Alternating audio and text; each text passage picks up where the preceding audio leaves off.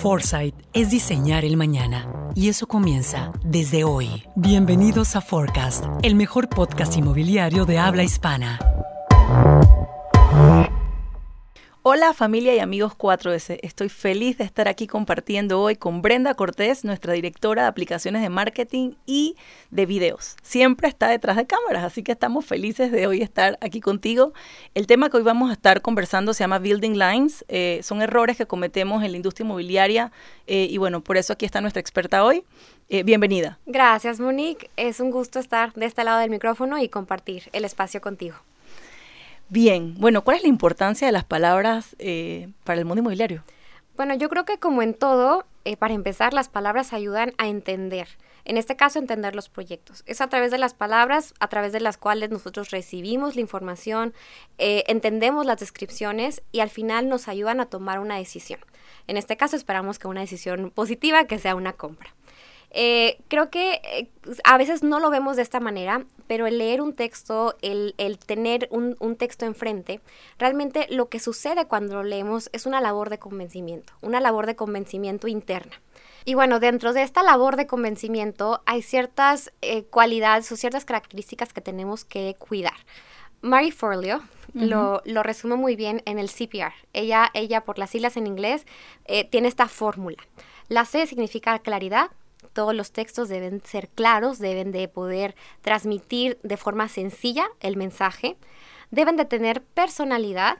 La personalidad es muy importante, la identidad es el concepto que hace que este proyecto sea diferente al resto y deben tener resonancia, resonance, que nosotros en 4S lo conocemos más como reflexividad y es simplemente que nuestros textos reflejen a nuestro prospecto, a nuestro usuario o consumidor.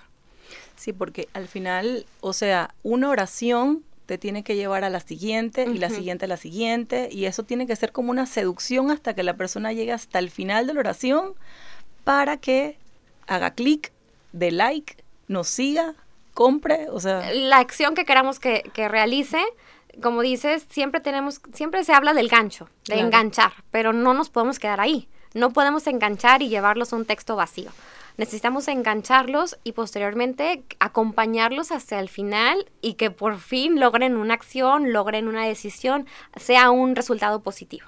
100%. Bueno, nos encontramos todo el tiempo con clientes que, nos, que no quieren ennichar sus productos, eh, tienen esta idea que, que, la manera en la que van a colocar todos sus proyectos más rápido es si atacan como que en todos los frentes, ¿no? Eh, y nos pasa bastante, ¿no? Sí, sí, sí, sí. Creo que es eh, algo que sucede más de lo que quisiéramos, pero definitivamente eh, no, es, no siempre es como el, la mejor forma de ver las cosas. No, totalmente. ¿Qué pasa con ellos? ¿Qué pasa con estos clientes que quieren hablarle a todos? ¿Qué hacemos nosotros? ¿Cómo, cómo los llevamos a, a, mostrarle ese otro lado de la moneda que sabemos que, que funciona? Creo que aquí siempre hay que recordar que si le queremos hablar a todo el mundo, vamos a terminar hablándole a nadie es, es, un, es un concepto que a veces a lo mejor que al principio la gente no, no quiere eh, terminar de comprender porque se pierde, ven el potencial perdido. Es que si yo le hablara a tal persona, quizás también me podría comprar. Es que si yo abro mi proyecto hacia más mercados, puedo tener una mayor posibilidad de vender. Y no siempre es cierto. La mayoría de las veces no lo es. Tenemos que ser específicos. Aquí en 4S lo decimos por experiencia. Conocemos a todos los mercados y es por eso mismo que sabemos el trabajo y el esfuerzo que conlleva hablarle a cada uno de ellos. Si quisiéramos conectar con todos, nos costaría demasiado esfuerzo y trabajo que realmente terminaría siendo un proyecto no redituable. La idea es que eh, poder llegar a esta conversión. La prioridad de todos los proyectos es poder convertir de un prospecto a un cliente. Y si nosotros nos tratamos de llegar a muchos prospectos de distintos mercados, vamos a quedarnos en una comunicación superficial que no nos va a permitir llegar a profundidad a nuestro verdadero, eh, nuestra verdadera audiencia, nuestro verdadero target. No vamos a hacer un buen uso de los recursos y vamos a querer, a querer abarcar mucho llegando a lo que en inglés se conoce como el overkill. Totalmente. Yo de hecho siempre le digo a los clientes, bueno, Panamá tú sabes que es un país que puede tener alrededor de 4.5 millones de habitantes, 5 millones de habitantes. Tratar de llegarle a todo el mercado para vender un proyecto de solamente 90 unidades, realmente, o sea, eso sería desperdiciar una cantidad de tiempo, dinero y esfuerzo, eh, cuando realmente lo que tú necesitas al final es vender 90 unidades al año. Y eso lo puedes lograr targeteando 250 mil habitantes que al final te van a dar el mismo resultado esto que estás buscando o el resultado que estás buscando sin desperdiciar, digamos, todo ese, todo ese dinero, ¿no? Así que totalmente de acuerdo con eso, ¿no? Y eso incluso es desde el punto de vista cuantitativo. Si nos vamos al punto de vista cualitativo, abarcar, abarcar varios mercados culmina siempre en una crisis de identidad de los proyectos. ¿Por qué? Porque si nosotros desconocemos o incluso conocemos pero ignoramos a nuestra audiencia principal, vamos a, a caer en contenido pues realmente genérico lo cual pues va a terminar siendo lo mismo que ofrecen otros proyectos.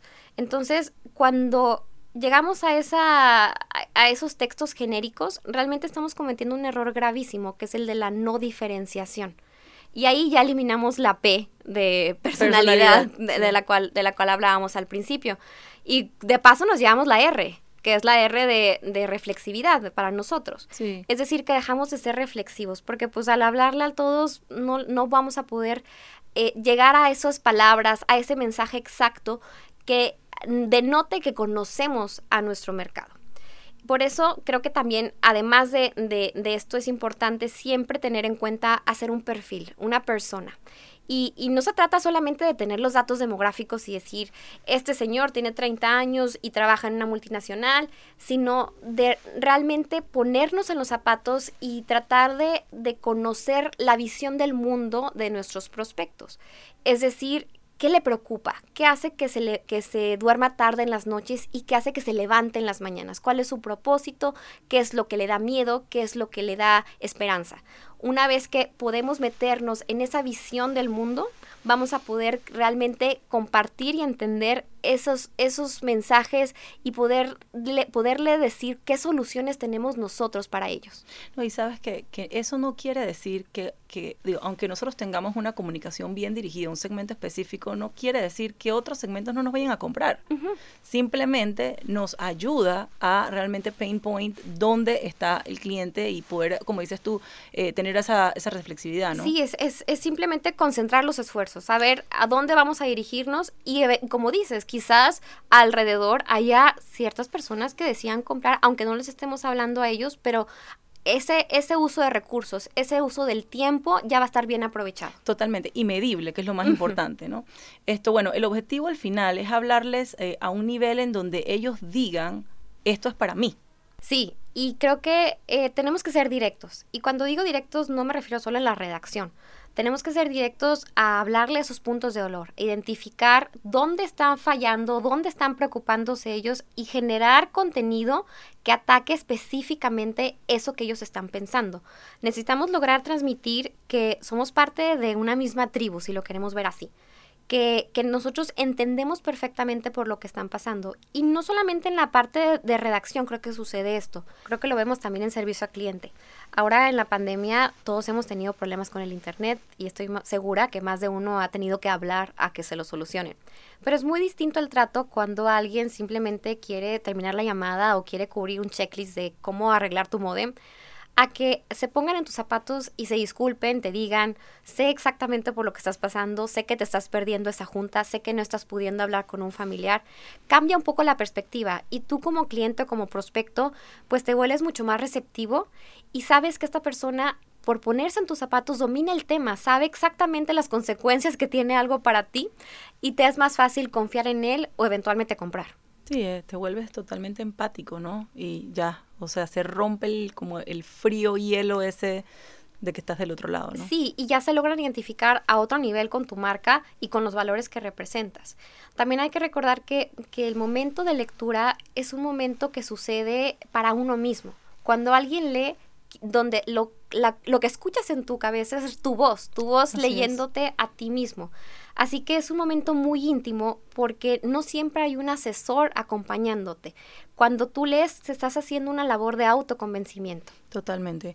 De hecho, el 65% del recorrido eh, del cliente eh, es solo. O sea, cuando, se dice que cuando llegan al showroom ya ellos conocen tu producto porque han como recorrido el producto a través de redes sociales, de página web, hasta un 65%. Entonces ya llegan prácticamente es a encontrar ese valor adicional que no aparece en tu página web o que no aparece, digamos, eh, fácilmente, sí, cuando compramos cualquier cosa casi siempre estamos o en nuestra computadora o en nuestro celular y es un proceso solitario. Solitario. por, por, eso es que la gente al final del día tiene que sentirse que le estás hablando a él. O sea, todo lo que dices, o sea, se resume en que tenemos que lograr que ese cliente sienta que le están hablando a él. Sí. O sea, que es totalmente directo, ¿no? Dirigido. No, ¿y, cómo hacemos esto? O sea, al final del día es cómo llegamos a lograr eh, que ese cliente se siente identificado, ¿no? Creo que un punto importante es ser claros. Claro. Tratar de que nuestros mensajes sea muy evidente a quién le estamos hablando. Eh, porque a veces puede haber, puede ser un mensaje muy bueno, pero si no, no se ve que está dirigido a cierta persona, quizás va dirigido hacia mí, pero yo no me sentí identificada porque no hubo claridad en el mensaje. Claro. Creo que hay varios ejemplos donde, donde vemos esto. Por ejemplo, si decimos el proyecto X es el proyecto de todos, ven y acompáñanos en su apertura, realmente ¿a quién le estamos hablando? A nadie. Mm. En cambio, si decimos el proyecto X es un proyecto diseñado para artistas quienes disfrutan del color, ven y acompáñanos a su apertura.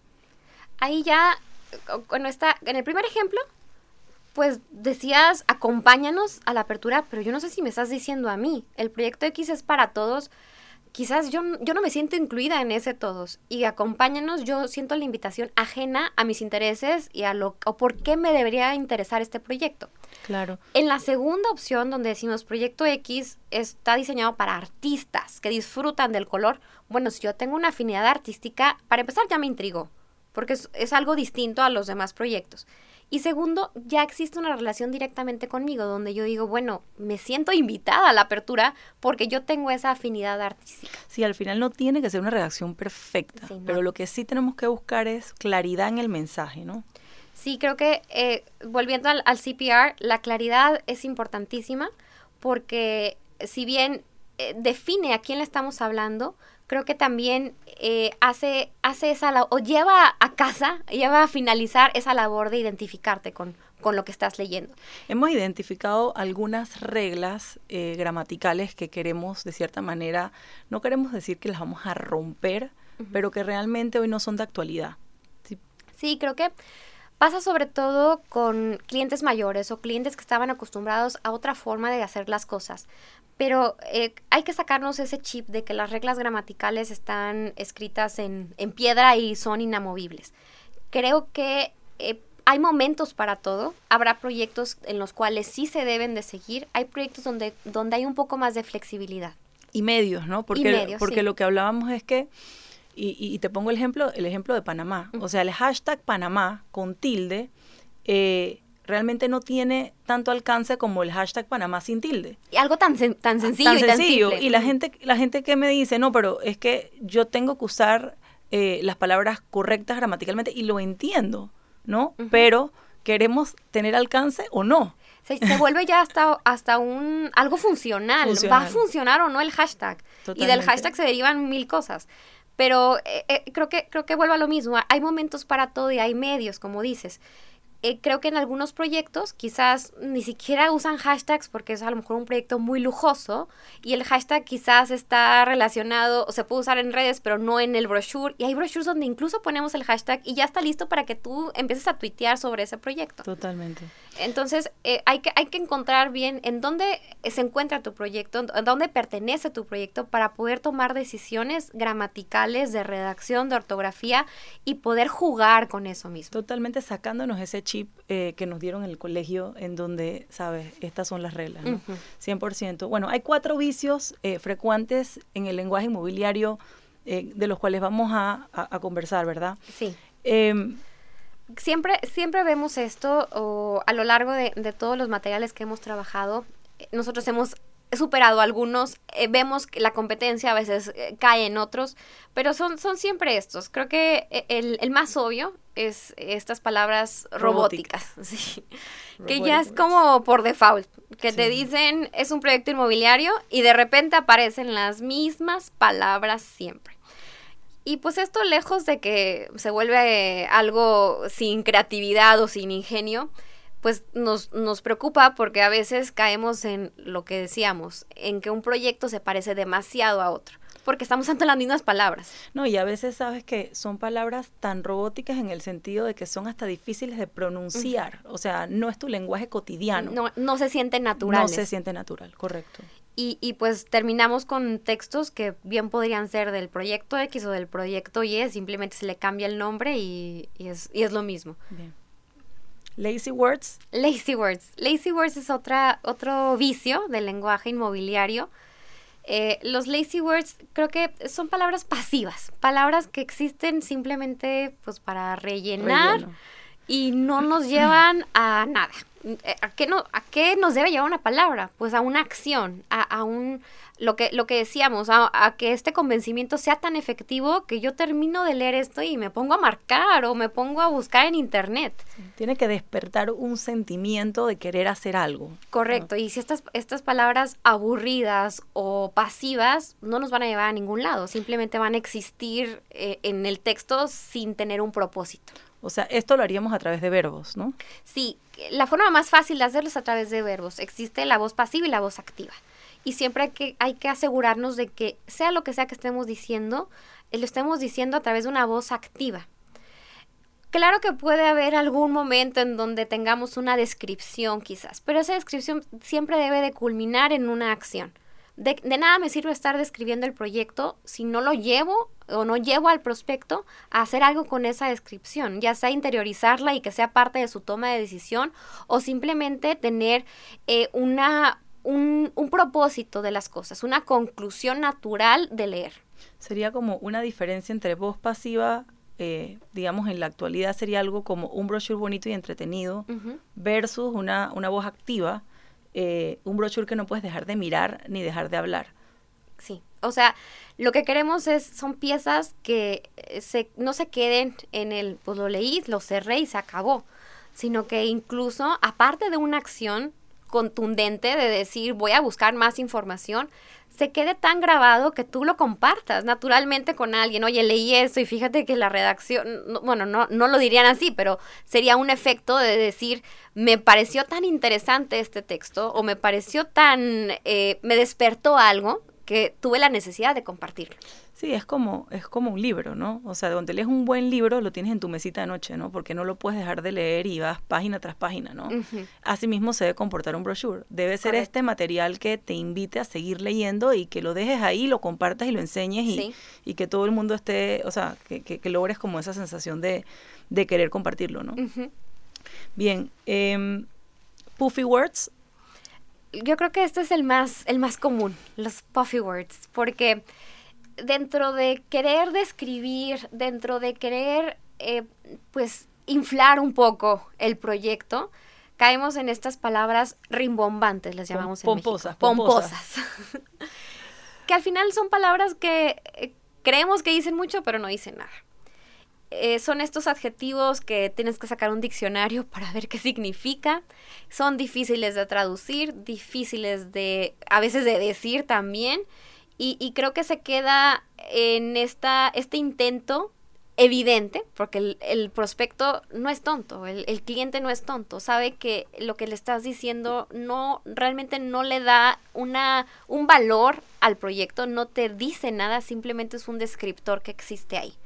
Palabras magníficamente, eh, con, un, con un nivel majestuoso de, creo que, creo que esas palabras lejos de, de, no comunicar nada, creo que hasta quedamos mal eh, eh, usándolas o empleándolas. 100%, la verdad es que sí, esto, y lo vemos muchísimo, lo vemos muchísimo reflejado en los brochures, y entonces al final el cliente no se identifica. Sí, ¿no? Porque, ¿quién se siente identificado con la palabra majestuosidad? Sí, majestuosidad, sí, es muy, es muy difícil. Em, subject lines, esto es súper importante. Y, creo, y creo que es algo que mucha gente olvida o deja de lado. Ignora, ignora, ignora por completo y, ahí está la clave de la apertura de los... Nos concentramos tanto en el texto interno o el contenido dentro del brochure que se nos olvidan cosas tan sencillas como, bueno, cuando envío un correo, esto es un copy, también es parte de tu, de tu mensaje. Sí, bueno, toda palabra es un copy, o sea, toda oración es un copy, o sea, y tenemos que verlo así. Sí, y, y, a veces eh, nos llevan correos que dicen mailing, Bueno, claro. ¿qué? ¿Mailing de qué? O promoción. Cuando hay una oportunidad enorme de tener ese, ese gancho donde te llega el correo, esos momentos donde tú estás en tu computadora y de repente te aparece la notificación, tienes una oportunidad enorme porque pues aparece el pop-up y tú volteas a ver, le dedicas unos segundos y en ese momento decides, tomas una decisión de microsegundos si abres el correo o no. Y lo mismo pasa cuando llegamos del trabajo, eh, o sea, llegamos al trabajo temprano en la mañana y abrimos nuestra computadora y el montón de correos. Seleccionas. Tienes que seleccionar, o sea, tienes 20 correos, o sea, si esa subject line no es lo suficientemente atractivo, ahí quedó. Delete. Delete. Así es. Bien. Hay muchas formas de hacer esto, ¿verdad? Desde el error común que es mandar promoción, mailing, pero hay, creo que podemos revisar algunos ejemplos de cómo hacerlo bien. Buenísimo. Ah, digamos ejemplos, hagamos ejemplos. A lo mejor, si vamos, si uno de, los, de nuestros atributos principales es la ubicación, en lugar de decir ubicación únicamente, podemos hacerlo mucho más interesante. ¿Qué es realmente lo que la gente quiere, quiere cuando elige un proyecto con una buena ubicación? Tiempo. Claro. Lo que quiere es tiempo. Entonces, en lugar de decir, estás cerca de todo, bueno, podemos empezar con algo como, vives lejos, te ofrezco un departamento que te da me time, el uh. tiempo para ti mismo. Uh. Entonces, ahí ya dejamos, ni siquiera mencionamos la palabra ubicación. Sí, claro. La, la distancia o, o, nuestro, nuestra dirección no está, no forma parte del subject line. Nos fuimos de, de la ubicación al pain point o al punto de valor del que hablábamos antes. Y ahí, ¿cuál es el tiempo? La gente quiere estar cerca de las cosas por tiempo. No por decir, vivo a 50 pasos de la estación del metro. Me encanta ese ejemplo. Me encanta ese ejemplo porque es demasiado repetitivo como todo es ubicación, ubicación, ubicación. O sea, esta es una súper buena manera de hacerlo súper interesante, intrigante, como decíamos antes. Correcto. Otro ejemplo. Mm, podemos, por ejemplo, eh, muchas personas se sienten, eh, tienen el buyer's remorse o tienen eh, este tema de me merezco algo, no me lo merezco. Y creo que una, una forma muy, muy sencilla, y, y, lo hablábamos ahorita, de ponernos a su nivel, de tratar de hablarles como amigos, es tranquilizarlos y decirles, no te sientas culpable. No te sientas culpable porque aquí vas a poder tener un spa. No te sientas culpable por tener, disfrutar de esta me time que ya les dimos con, la ubicación. Entonces, no te sientas culpable, te ayudamos. La culpabilidad es algo que muchas personas están pensando, en lo que están pensando constantemente. Y por lo que hacemos, por lo que vendemos, es algo que a veces despierta ese sentimiento de culpabilidad pero nosotros podemos darles esas herramientas para, para ayudarlos. Entonces, eh, apelar a ese sentimiento creo que también es un buen gancho. Totalmente. Algunos segmentos seguramente más y otros un poco más despreocupados, capaz no tanto, pero sí, el tema de culpabilidad, por lo menos en mi generación, es un tema fuerte. Y otro ejemplo que se me ocurre es algo que está muy de moda, el don't open this. Claro. El don't open this, me han llegado varios correos y yo pensé al principio a lo mejor, ¿qué es esto? Eh, me, la primera vez que lo recibí, el Don't Open This es una invitación a abrirlo. O virus. Pero creo que, creo que eh, bueno, a, lo mejor por generaciones cambia un poco. Claro. Pero a mí que me digan el Don't Open This es intriga total. ¿Qué, ¿Qué es? ¿Quién me está mandando esto? ¿Y por qué no quiere que lo abra? Totalmente. Y mientras más conocemos a nuestros prospectos, o sea, siempre vamos a ser mucho más asertivos, que es algo que hemos como repetido muchas veces. Creo eh, que ese conocimiento de los prospectos y evitar estos vicios de los que hablamos lleva a la conclusión natural que es ser asertivos. Y si somos asertivos, vamos a poder lograr muchas cosas. Esa asertividad eh, nos, nos hace que podamos hablarle al cliente como si fuera nuestro amigo. De acuerdo, de acuerdo, sí. Como, es que ese es el punto. Hay que llevar la relación, hay que llevar esto que va a ser una transacción a que sea realmente una relación y que se sienta así y que ambas partes nos sintamos eh, eh engaged, ¿no? Sí, lo difícil es entender cómo, cómo podemos lograr hacer a un prospecto o ponernos en esa mentalidad para, para hablarle como nuestro amigo. ¿Cómo lo hacemos? Eso es lo Conversaciones reales, o sea, hacer el agarrar el teléfono, llamar, preguntarles. Eh, digo, en 4S sabes que hacemos todo lo que son eh, las encuestas de si compra, las encuestas de no compra, que nos dan muchísima información. Pero quienes no tienen acceso a cómo hacer este tipo de cosas, la recomendación es agarren el teléfono, llamen a sus prospectos, pregúntenles Eh, y al final, ¿qué buscamos con esta información? Tomar datos, cómo ellos se expresan, cómo ellos hablan, nos dan a nosotros la clave de esas palabras que debemos usar en nuestra comunicación. Sí, y, y creo que también un ejercicio que pueden hacer las personas que nos están escuchando, independientemente de cualquier estudio, es volvernos observadores. Y observar no es simplemente ver, observar es entender, eh, procesar lo que está sucediendo. Cuando estén en alguna reunión, en alguna conversación, podemos ponernos esta, esta gorra de, de, de observadores y darnos, o ser muy conscientes, darnos cuenta muy bien de qué palabras están utilizando, de qué temas está conversando la gente, qué preocupaciones tienen. Y así, sin querer, vamos a poder absorber todo este conocimiento que eventualmente ya eh, poniéndolo junto con la información de mercado o, o, los estudios que tengamos, vamos a poder lograr comunicación muy, muy adecuada. Y aparte de que una de las cosas que yo también siempre recomiendo es tomen notas. O sea, terminaste una conversación con un cliente, toma nota de sus intereses, toma nota de qué te dijo, cómo te lo dijo. Que, porque ese que insumo, el interés. Totalmente, sí. porque ese insumo es súper importante en la comunicación y lo estamos desperdiciando porque en el momento pasamos este cliente, estamos en el siguiente, estamos en el siguiente y pierdes esa rica información que realmente te da esa profundidad que, que necesitas, ¿no? Sí, sí, sí. Y, y, bueno, al final, si hacemos un buen trabajo, creo que la mejor recompensa es que además de convertir a un prospecto a un cliente, es que ese prospecto o ese cliente tenga una conversación con alguien más. Lo decíamos ahora con el brochure. No solamente, oye, me dieron este brochure, te lo comparto porque me pareció bien. Creo que aquí el, el, el término es los compradores te generan más compradores. Entonces, si tú logras que lo, hacer un buen trabajo con uno, sí. chances are o la probabilidad sí. es que te lleguen más. Totalmente, totalmente. Bueno, eh, yo quería cerrar eh, el podcast eh, compartiendo algunos de los mitos y realidades que nos encontramos uh -huh. con todo este tema de segmentación, nichos, comunicación. Entonces, em, empezamos con el primero. Sí, me parece excelente este recap. Hay muchos mitos alrededor de este tema. Sí, la segmentación solo usa criterios demográficos de los clientes. Bueno, la realidad es que no. La segmentación, además de esos criterios, creo que eh, también conlleva todas esas, estas actitudes, el estilo de vida de los clientes, el uso del producto, la, la fidelidad de la marca. Eh, los combina para poder nosotros entender las necesidades, los problemas y los objetivos. No, es un, no se queda únicamente en datos demográficos, creo no, que hay mucho más allá. Y esto mejora nuestra capacidad predictiva, que es súper importante, ¿no? Sí. Eh, otro mito sería la segmentación solo sirve para la comercialización de productos ya existentes. No, y, y lo voy a ligar con lo que, con lo que mencionaste de, de esta capacidad predictiva. Si nosotros podemos entender a otro nivel a, a, nuestro, a nuestro demografía, vamos a poder no solamente crear productos, sino anticiparnos y, an, y, innovar y desarrollar nuevas cosas. Creo que ese conocimiento no se queda en lo que aprendí eh, y lo, o lo que me funciona para el cliente en curso. Sí, es, me sirve para el siguiente. Totalmente. Desarrollo de nuevos proyectos, desarrollo de nuevos productos, modelos de negocios innovadores, uh -huh. 100%. Eh, bueno, el tercer mito es un nicho limitará tu negocio, que era lo que hemos venido como de cierta sí. manera hablando una y otra vez, ¿no? Eh, creo que es lo, lo más recurrente, eh, muchos clientes han acercado conmigo también con eso, es que yo me piden, es que ¿por qué no le hablamos a, a todo este segmento y, y, dejamos de fuera esto?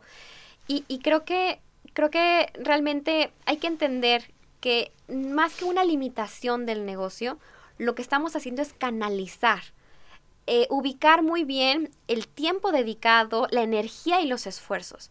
Si no, si no sabemos dónde vamos a posicionarnos, esos esfuerzos pueden quedarse en el camino y, y, realmente hacer que sean en vano. Entonces, eh, lo, que, lo que tenemos que recordar o lo que yo les diría siempre es, no es una limitación, es una concentración. Hay que saber en dónde concentrarnos.